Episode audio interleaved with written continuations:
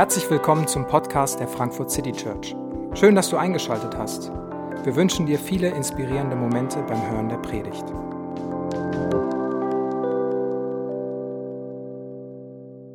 Hallo, schönen guten Morgen. Mein Name ist David und ich freue mich, äh, dass wir irgendwie alle hier zusammen sind. Ich finde das immer ganz besonders, wenn äh, wir einen gemeinsamen großen Gottesdienst feiern können, auch wenn es äh, ein bisschen eng ist. Ich hoffe, äh, jeder kann irgendwas sehen, hören und sitzt einigermaßen äh, bequem oder steht zumindest einigermaßen bequem. Ansonsten ist die erste Reihe hier frei. Äh, da könnten Leute auch noch herkommen. Ich vermute aber, das wird nicht passieren.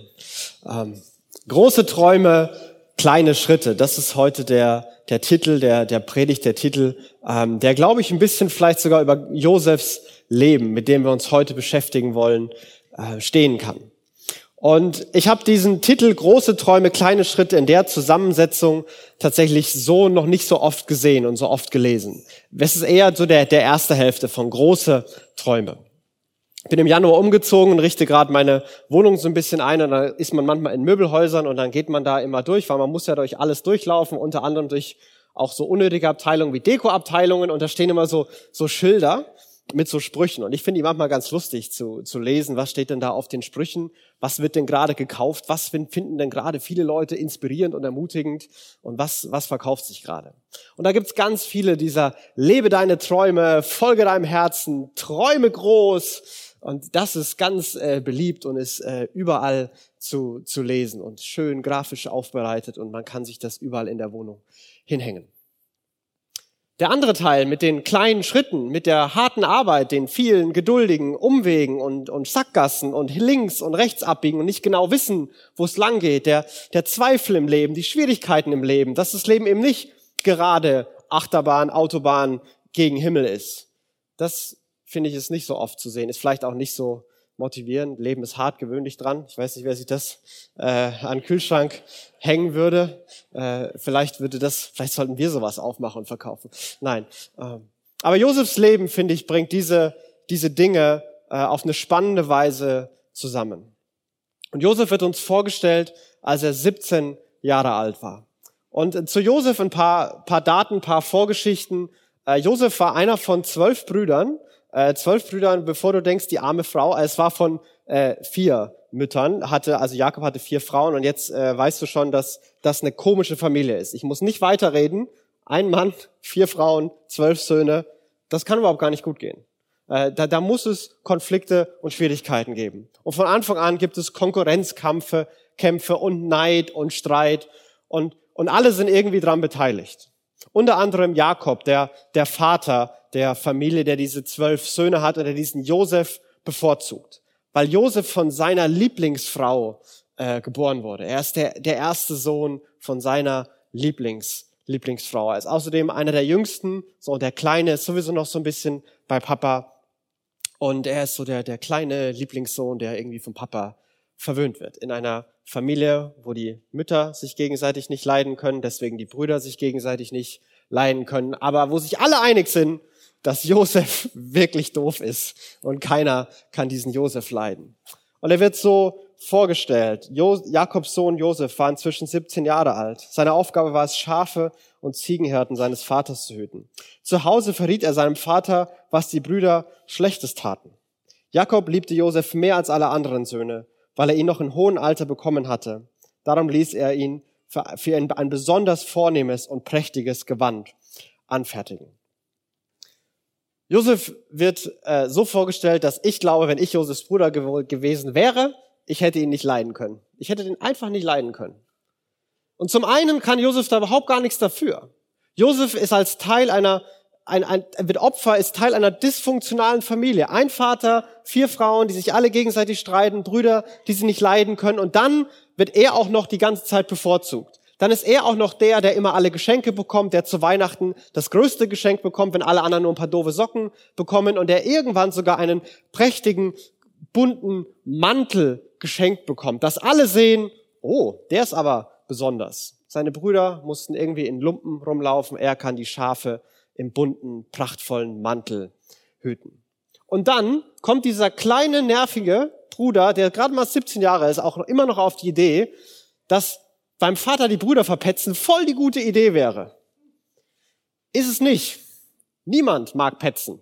Ich finde, das sind mit die unbeliebtesten Menschen. Also zumindest in meiner Geschichte war das, ich kann keinen, der sagt so, also meine Freunde, ich schätze da voll, wenn sie petzen. Ähm, das finde ich einfach voll die gute Eigenschaft. Das gibt's nicht. Niemand mag petzen. Punkt. Und schon gar nicht, wenn es der kleine Bruder ist, der beim Vater die ganze Zeit einen verrät. Und wenn der dann noch der verwöhnte Lieblingssohn ist, Alter, wäre mir der Kragen geplatzt. Aber so wird Josef vorgestellt. Der Teil einer dysfunktionalen Familie ist und gleichzeitig auch zum Zerbruch irgendwie beiträgt. Der selber nicht das Unschuldslamm in all dem ist, sondern selber entweder naiv, manchmal vielleicht sogar ein bisschen böse, sich verhält. Ich meine, er ist 17, er weiß es vielleicht auch nicht anders, aber, aber irgendwie ist Josef damit mit drin. Und diesem Josef schenkt Gott irgendwann Träume. Und Träume damals äh, hatten einen ganz anderen Stellenwert, als sie die vielleicht heute haben. Wenn wir heute aufwachen und haben irgendwas Komisches geträumt, dann denken wir so, Hä, wieso haben wir das geträumt? Und dann geht's weiter. Damals waren Träume ein, fast immer eine, ein Zeichen dafür, dass, dass eine Gottheit, dass, dass Gott persönlich gesprochen hat. Und Träumen wurde Bedeutung gegeben. Das wurde nicht einfach nur, ha, ist ja verrückt, was du träumst und weiter ging's, sondern das, das wurde tatsächlich ernst genommen.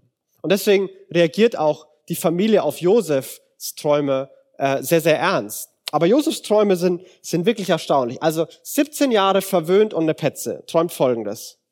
Hört mal, was ich geträumt habe, rief Josef. Also, auf der, also, wir waren auf dem Feld und banden das Getreide in Gaben zusammen. Da richtete sich meine plötzlich auf, blieb aufrecht stehen. Eure dagegen bildeten einen Kreis darum, verbeugten sich tief vor meiner Gabe. Das hat ihn bestimmt beliebt gemacht bei seinen Brüdern. Also ich habe geträumt, dass wir alle so Getreide zusammengebunden haben und irgendwann ist mein Bündel so aufrecht gewesen und stand so in der Mitte. Und dann sind eure Bündel so hergehoppt und dann haben die alle so gemacht. Gut, oder? Voll der gute Traum. Und seine Brüder sind sauer geworden. Was fällt dir eigentlich ein? Was bildest du dir ein? Glaubst du, du kannst über uns herrschen? Glaubst du, du, du kleiner Steppke, kannst uns irgendwas sagen? Was fällt dir eigentlich ein? Was bildest du dir eigentlich ein? Und ich finde es interessant, warum hat Josef diesen Traum? Warum Josef? Warum mit 17? Gott gibt diesem jungen Mann einen unmöglichen Traum. Nie im Leben. Das Letzte, was auf dieser Welt passieren wird, ist, dass seine Brüder sich vor ihm verbeugen. Das ist das Letzte, was passieren wird. Ich habe ein ganz gutes Verhältnis mit meinem Bruder. Ich würde mich nicht vor denen verbeugen und seine Herrschaft anerkennen. Das wird nicht passieren. Wenn du Geschwister hast, ich glaube, das wird auch nicht passieren. Das ist das Letzte, was passieren wird. Und es ist ein unmöglicher Zeitpunkt. Warum denn mit 17? Warum denn mitten in so eine Situation rein? Warum denn mitten in so eine Familiensituation rein? Durch diesen Traum muss doch alles noch schlimmer werden, muss doch alles noch tragischer werden. Natürlich sorgt es nicht dafür, dass Brüder sich versöhnen. Natürlich nicht. Es ist ein unmöglicher Traum, der in eine ganz unpassende Situation hineinkommt. Und damit nicht genug. Dieser gleiche Josef träumt nochmal. Bald darauf hatte Josef wieder einen Traum und auch diesen erzählte er seinen Brüdern. Hört mal zu, ich sah wie Sonne, der Mond und elf Sterne sich tief vor mir verbeugten, beschrieb er. Diesmal erzählte er den Traum auch seinem Vater. Was soll das? schimpfte der. Bildest du dir etwa ein, dass wir alle, dein Vater, deine Mutter und deine Brüder, uns dir unterwerfen?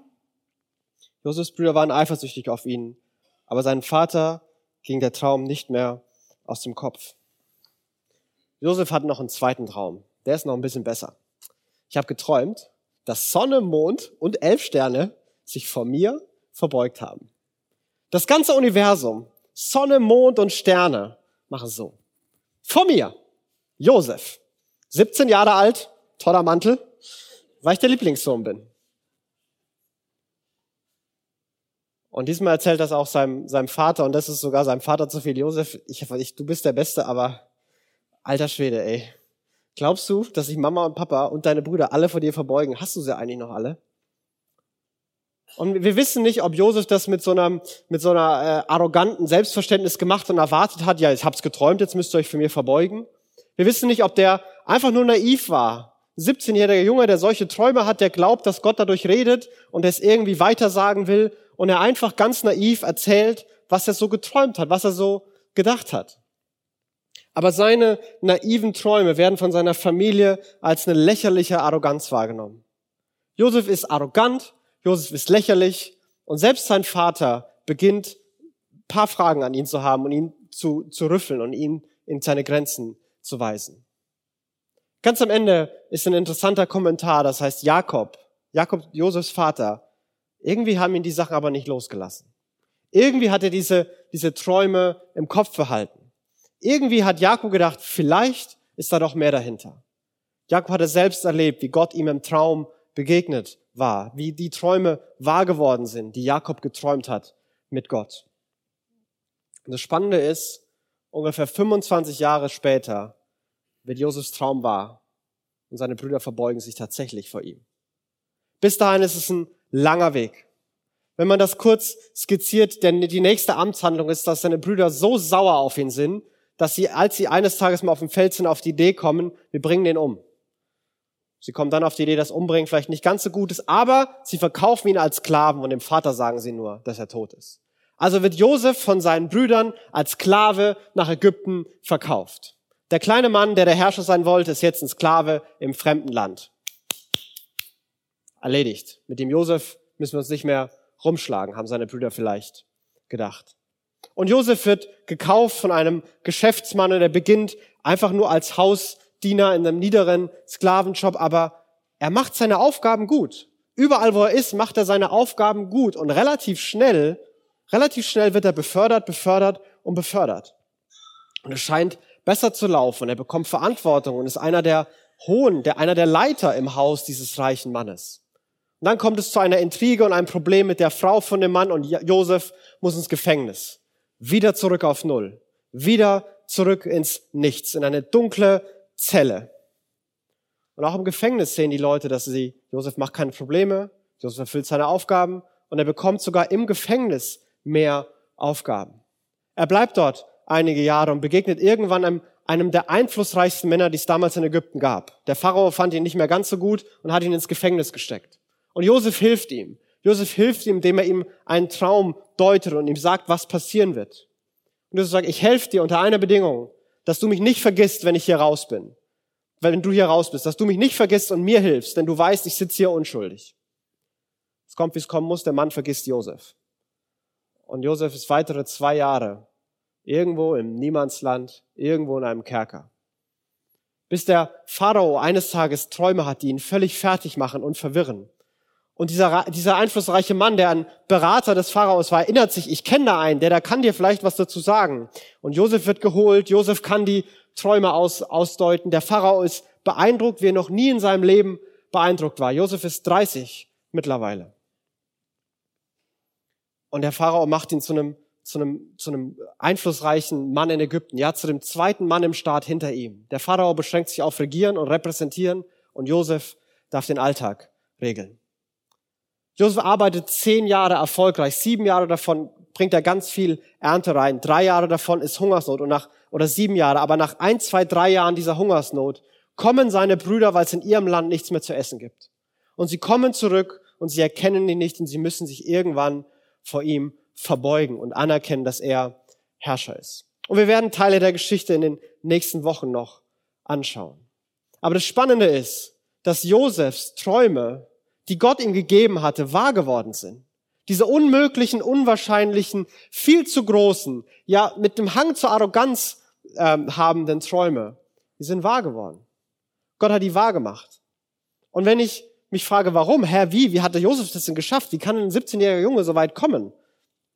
Wenn wir sein Leben betrachten, dann gibt es ein paar Beobachtungen zu Josefs Leben.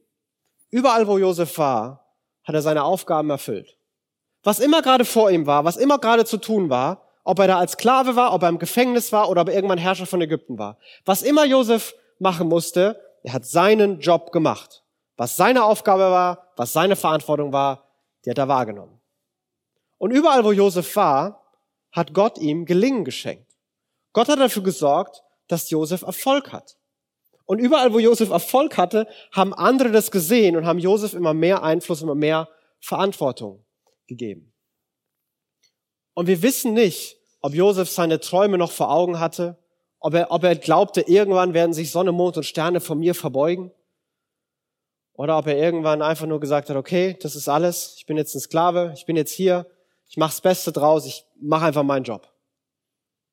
Josefs Träume werden nicht mehr wirklich erwähnt, dass Josef daran festgehalten hat, dass Josef das geglaubt hat.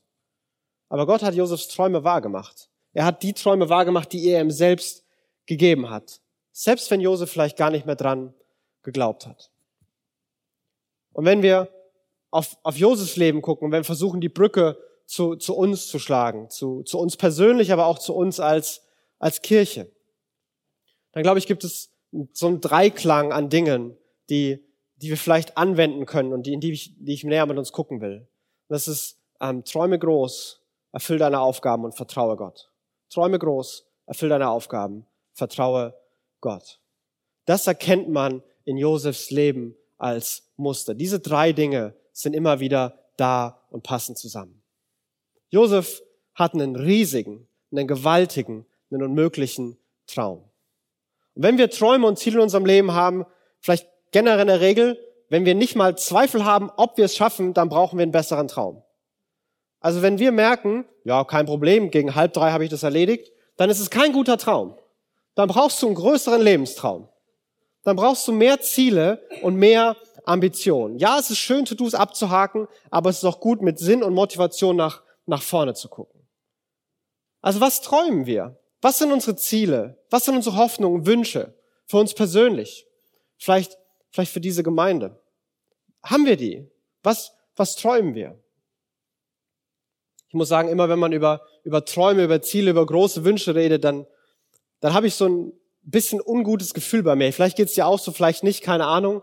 Aber ich habe immer, ich möchte nicht arrogant wirken. So. Und ich habe viel zu große Wünsche dafür, um die laut sagen zu können ähm, weil ich bin ein junger Kerl und äh, fast weiß ich, was kommt und dann denken alle Leute, ich bin arrogant und vielleicht geht's mir wie Josef und ich muss nach Ägypten. Ähm, ich hoffe nicht.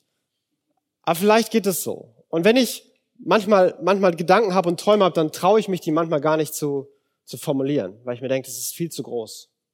Wenn ich über uns nachdenke, über diese Gemeinde nachdenke, dann, dann träume ich manchmal Dinge, die sind, die sind viel zu groß.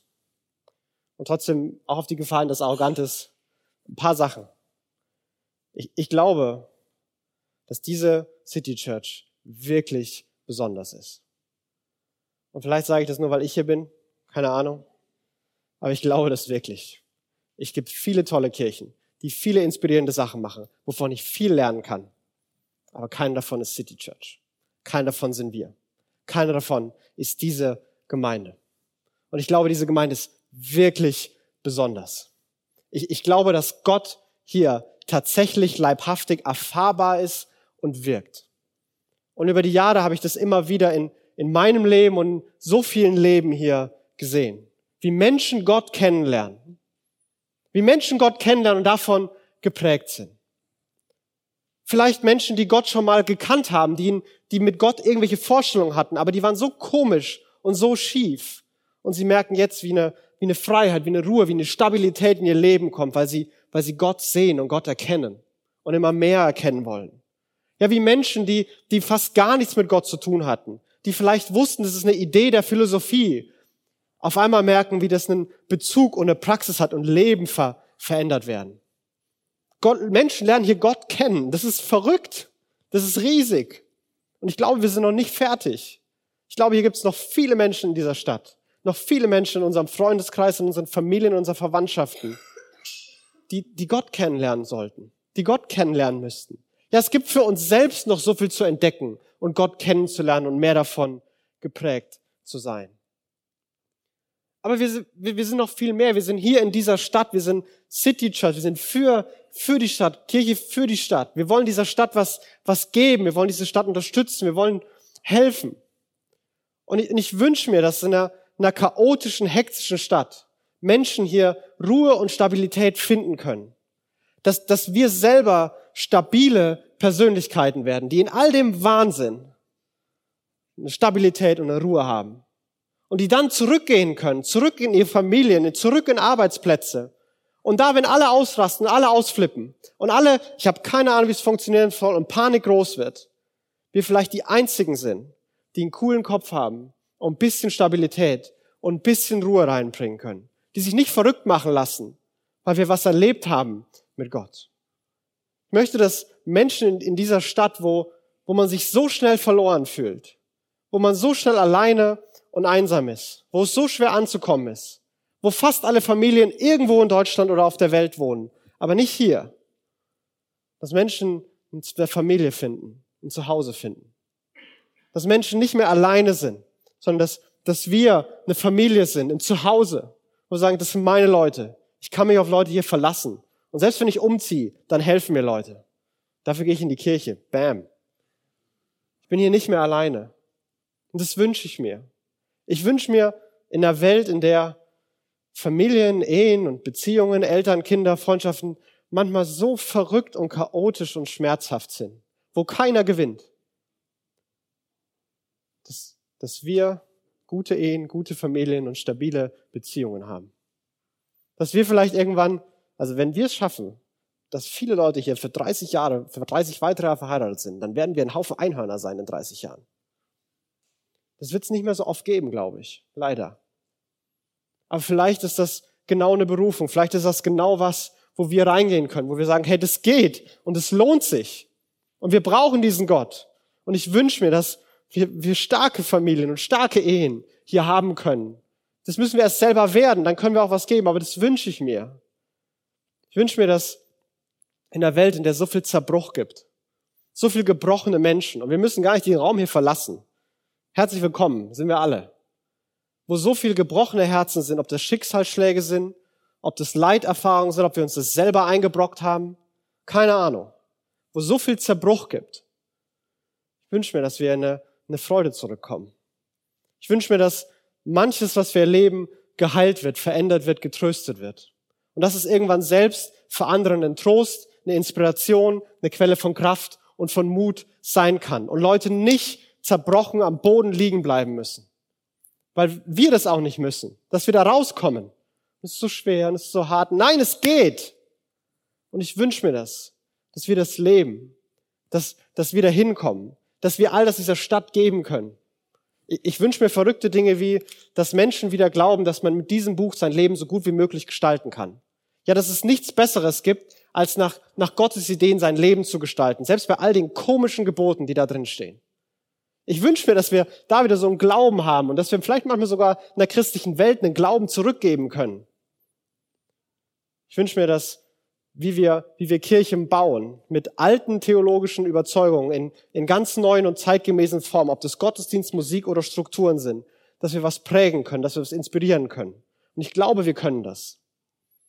Und ich weiß, dass wenn wir die Kirche jetzt anschauen, unser Leben jetzt anschauen, wenn ich mein Leben jetzt anschaue, dass das so haarscharf an der Arroganz vorbei und wahrscheinlich ziemlich drin ist in der Arroganz. Das Ding ist einfach zu groß. Das ist einfach zu viel. Wie soll das denn gehen? Wie sollen wir das denn schaffen? Und überhaupt, wo sollen wir denn anfangen? Wie soll denn all das wahr werden? Wie geht denn das? Und da finde ich Josefs Leben so ermutigend. Josefs Leben war nicht geprägt von, ich mache eine große Rede nach der anderen, was ich alles in meinem Leben erreichen will. Und Josef hat seinen Job gemacht. Josef hat seinen Job gemacht, da wo er war. Josef hat die Aufgaben, die vor ihm lagen, erfüllt. Und die hat er gut erfüllt. Die hat er nicht einfach nur so erfüllt. Mein Traum ist das, jetzt muss ich so einen Quatsch machen, mache ich nicht gut. Nee, er hat sie gut gemacht. Er hat seine Aufgaben erfüllt. Und ich glaube, dass das ein Schlüssel ist. Ein Schlüssel für uns, ein Schlüssel in unserer Zeit. Glaubwürdigkeit. Wenn all das, was wir uns träumen, dass Sache passieren, Glaubwürdigkeit und Kraft entsteht durch ein integres Handeln über einen langen Zeitraum. Glaubwürdigkeit wächst da, wo wir einen langen Zeitraum Dinge gut machen. Weil Leute beobachten das. Ja, eine Woche kann jeder. Ein Jahr, ein Jahr habe ich auch geschafft. Zehn Jahre? 15 Jahre? 20 Jahre? Hm, Vielleicht wärst du mehr als ich. Vielleicht sollte ich mal zuhören. Vielleicht sollte ich mal hingehen. Vielleicht sollten wir mal, mal reden. Ich verstehe das nämlich nicht, wie das so seit 15 Jahren funktionieren kann. Aber Glaubwürdigkeit wächst nicht dadurch, dass wir eine große Rede schwingen, sondern dass wir einen langen Zeitraum einen guten Job machen. Dass wir einen langen Zeitraum gute Beziehungen selber haben. Gute Entwicklungen mit uns persönlich machen. Uns gut auf der Arbeit verhalten. Und dann entsteht auch auf einmal Einfluss. Einfluss Auch wenn man heute das nicht mehr glaubt, Einfluss kann man sich nicht nehmen. Einfluss bekommt man. Wir leben in einer Welt, wo wir über, über alle modernen Medien, wo so viele Leute versuchen, Einfluss zu bekommen. Hier, hört mir zu, ich habe was Wichtiges zu sagen. Ich bin 22 Student, habe ein Sachbuch gelesen und weiß, wie die Welt funktioniert. Hier ist mein YouTube-Kanal. Ja, vielleicht hast du sogar recht. Die wird nur keiner zuhören. Die wird einfach keiner zuhören. Wenn du 50 bist und was Erfolgreiches gemacht hast, dann werden Leute dir zuhören. Dann wirst du vielleicht sogar gefragt, ob du einen YouTube-Kanal machen kannst, falls es das doch noch gibt. Aber Einfluss kann man sich nicht nehmen. Wir können nicht sagen, ich bin brillant, schau mich an, hör mir zu, ich kann das. Ich weiß, wie dein Leben funktioniert. Ja, ist schön, dass du das weißt. Lass mich in Ruhe. Aber wenn Leute was sehen über einen langen Zeitraum, dann gewinnen wir Einfluss. Wenn, wenn wir und unsere Familien, vielleicht unsere Verwandtschaften wünschen, dass Menschen Gott kennenlernen, wir sind nach, nach zehn Jahren, nach 20 Jahren die einzigen, die gute Ehen haben, vernünftige Kinder und stabile Persönlichkeiten sind, vielleicht sind wir dann nicht mehr ganz so komisch wie jetzt. Vielleicht hören dann Leute auf einmal zu. Wenn wir auf der Arbeit in allem Chaos, in aller Hektik uns nicht in all die, die, die Grauzonen, all die Kompromisse, all die Dunkelheit hineinziehen lassen und sagen, wir gehen unseren Weg und wir glauben, dass das funktioniert und Werte sind wichtig. Und auf einmal wir immer noch da sind, wir Erfolg haben, wir vielleicht sogar mehr Erfolg haben als manche andere, ja, dann ist es vielleicht nicht mehr so lächerlich wie jetzt, dass wir manche, zu manchen Sachen Nein sagen. Vielleicht hören dann Leute zu. Einfluss wächst über, über eine lange Zeit. Und gerade viele von uns sind, sind jung oder relativ jung. Viele von uns haben noch mehr vor sich, als hinter ihnen liegt. Und gerade da ist es, glaube ich, wichtig, dass wir uns nicht in eine Welt reingeben, wo die sagt, hey, du musst mit 35 die Welt verändert haben, sonst ist dein Leben vorbei. Wenn du es bis 35 nicht geschafft hast, dann bau ein Haus, pflanz einen Baum, geh in Rente. So ein Quatsch. Ich glaube, die, die einflussreichsten Jahre sind, wenn man 50, 60, 70 ist. Das hoffe ich zumindest. Ich hoffe, dass man da, da reinwachsen kann. Bis dahin ist ein langer Weg, viele kleine Schritte. Erfüll deinen Job. Wo immer du gerade bist, in deiner Familie, in deinem Charakter, deiner Arbeit, in deiner Gemeinde. Erfüll deinen Job. Und eine langfristige Perspektive, das ist für mich auch das immer. Das schützt mich vor Entmutigung, wenn kurzfristige Erfolge ausbleiben. Ja, natürlich werden die Träume nicht über Nacht wahr. Natürlich kann ich nicht mit dem Kopf durch die Wand und yippie juche. Aber wenn ich sage, hey, ich, ich will mal gucken, was in zehn Jahren ist. Mal gucken, was in fünf Jahren ist. Ist vielleicht okay, wenn heute sich wie auf der Stelle getreten anfühlt. Wenn heute mir wieder keiner zugehört hat. Vielleicht ist es okay, wenn ich eine lange Perspektive habe. Und was ich merke durch meine aktuelle Verantwortung, baut Gott den Charakter für die Verantwortung für morgen, für die Aufgaben für morgen. Josefs Leben, jede Station hat seinen Charakter geformt, hat ihn zu dem Mann gemacht, der irgendwann mit ein paar 30 in der Lage war, ein ganzes Land zu regieren und Land zu retten und Menschen zu retten, seine Familie zu retten. Heute ist Vorbereitung für morgen. Und wenn wir heute verpassen, weil wir nur nach morgen gucken, vielleicht kommen wir sogar an. Vielleicht kommen sogar Träume wahr. Und es wird uns kaputt machen. Was glaubst du, was passiert wäre, wenn ein naiver, kleiner Junge mit 17, Josef, mit 17 Herrscher der Welt wird? Was glaubst du, was passiert wäre? Katastrophe. Also ob der arrogant ist, will ich nicht, ob der naiv ist, will ich auch nicht. Und 17-jährige Jungs, die Welt beherrschen, ah, nein danke. Ist keine gute Idee. Weder für die Welt noch für die. Und deswegen nimm das ernst, was vor uns liegt. Wir wollen als Gemeinde das ernst nehmen, was vor uns liegt. Ein Fuß von anderen. Kleine Schritte. Und dann mal sehen. Mal sehen, wo die Reise, Reise hingeht. Und was die beiden Dinge zusammenbindet, was die beiden Dinge in Josefs Leben zusammenbindet, ist Vertrauen. Gott vertrauen. Eine Perspektive, die größer als die eigenen Fähigkeiten ist, eine Perspektive, die mehr ist, als was man selber kann und selber möglich ist. Zu sagen, ich vertraue Gott. Denn Gott erfüllt seine Träume durch begrenzte Menschen.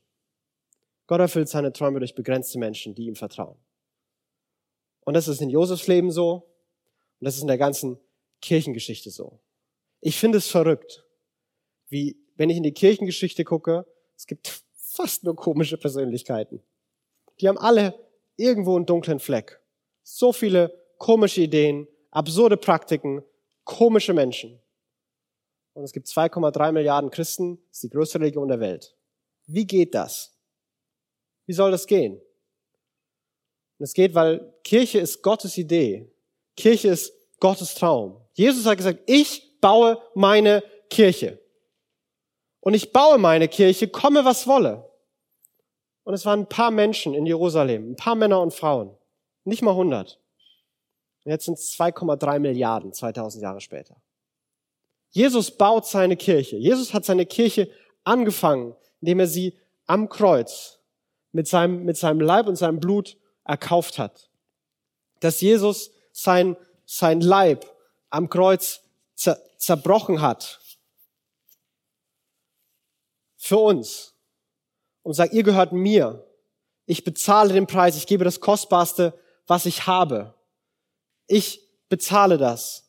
Und dass er sein, sein Blut vergossen hat, um zu sagen, ihr gehört jetzt mir. Und ihr seid neu. Ihr seid abgewaschen. Ihr seid rein. Ihr seid frei. Ihr müsst euch nicht mehr schuldig fühlen. Ihr müsst euch nicht mehr schämen. Ich befreie euch. Ich stärke euch. Ich mache euch neu. Glaub mir, dass ich Zerbruch heilen kann. Vertrau mir. Es kommt noch was. Es gibt Hoffnung. Ich kann das. Und dann hat er diese Menschen, diese begrenzten, kaputten Menschen in die Welt geschickt und gesagt, jetzt erzählt's allen, was ich kann und wer ich bin. Und wisst ihr was? Ich bin bei euch. Und seit 2000 Jahren ist Jesus bei seinen Leuten. Auf jedem Kontinent gibt's Christen, auf jedem Kontinent gibt's Kirchen, in jedem Land gibt's Kirchen. In Frankfurt gibt's eine Kirche. In Frankfurt gibt's viele Kirchen, uns auch. Jesus baut seit 2000 Jahren seine Gemeinde. Warum sollte er jetzt aufhören? Warum sollte er ausgerechnet bei uns aufhören? Nee, City Church Nee, da ist jetzt die Grenze erreicht. Glaube ich nicht. Ich glaube, dass Gott noch viel tun kann. Dass der Jesus, der Grab, Hölle und Tod besiegt hat, der Sünde wegnimmt, der, der Menschen neu machen kann, ich glaube, dass der noch ganz viel für uns tun kann. Ich glaube, dass der manche der Träume, die wir haben für uns, für unsere Leben, für unsere Kirche, dass er die wahr machen kann. Und ich finde es so cool, dass wir das gemeinsam machen. Dass ich nicht alleine losrenne, dass du nicht alleine losrennst. Dass ich sagen kann, die Sachen finde ich auch alle cool, aber ich bin hier. Das ist mein Traum. Aber zusammen haben wir einen großen Traum. Und ich hoffe, du kannst dich in dem Traum finden. Ich hoffe, du kannst dich da sehen und sagen, ja, da bin ich dabei. Das will ich. Das ist meine Sehnsucht. Dafür will ich mein Leben leben. Und dann wünsche ich mir, dass wir uns auf Jesus ausrichten, dass wir Jesus vertrauen und sagen, hey, du machst es. Du baust deine Gemeinde. Und ich hoffe, dass es uns Mut gibt, weil diesem Jesus nichts unmöglich ist. Und ich hoffe, dass es uns gleichzeitig auch geduldig macht und bescheiden macht, weil wir wissen, dass er allein uns ans Ziel bringt. Das, was Jesus angefangen hat, das wird er auch zu Ende bringen. Und ich glaube nicht, dass Gott hier fertig ist, sondern dass Jesus noch ganz viel hier tun will. Mit uns und durch uns. Und ich finde es cool, dass wir gemeinsam das erleben können. Ich möchte ein Gebet dafür sprechen. Die Abendmahlhelfer können gern schon nach, nach vorne kommen und dann ja, auch die Band. Jesus, ich ähm, will dir danken, dass deine Träume wahr werden. Jesus, deine Träume sind in der Geschichte der Menschheit immer wahr geworden. Du träumst davon, dass Menschen dich kennenlernen. Du träumst davon, dass Menschen dir begegnen. Du träumst von einer geretteten, von einer heilen Welt. Und du tust was dafür. Du hast dein Leben gegeben, um uns zu retten zu befreien, uns zu dir zu führen. Wir sind dein, wir gehören zu dir, wir sind frei, wir sind neu, wir sind deine Kinder. Und Jesus, ich bete, dass das noch viele erleben. Ich bete, dass du denen von uns wieder Träume gibst, die Träume brauchen, die Träume für dich und für andere brauchen, Träume für Gott, Träume für Kirche und Träume für Menschen im Umfeld. Ich bete, dass du Glauben zurückbringst. Gott, ich bete, dass du denen von uns, die sich abkämpfen, abrackern, Geduld gibst. Geduld gibst, einen Fuß von anderen zu setzen. Dass du uns als Kirche schenkst, dass wir unsere Aufgabe, die vor uns liegt, gut machen können. Schritt für Schritt. und sehen, wie du uns ans Ziel führst. Jesus, wir gehören dir. Wir sind in deiner Hand. Und das ist deine Kirche. Und du wirst deine Kirche bauen. Was immer passiert, was immer hier ist. Danke, dass wir dabei sind. Und Gott, wir beten, dass du immer das Zentrum hier bist und bleibst und dass dein Wille, dass dein Wille geschieht, wie im Himmel, so auf Erden. Amen. Wir hoffen, die Predigt hat dich inspiriert. Wenn du uns kennenlernen möchtest, dann schau einfach mal auf unsere Homepage www.frankfurtcitychurch.de oder besuche uns in unseren Gottesdiensten. Bis dann!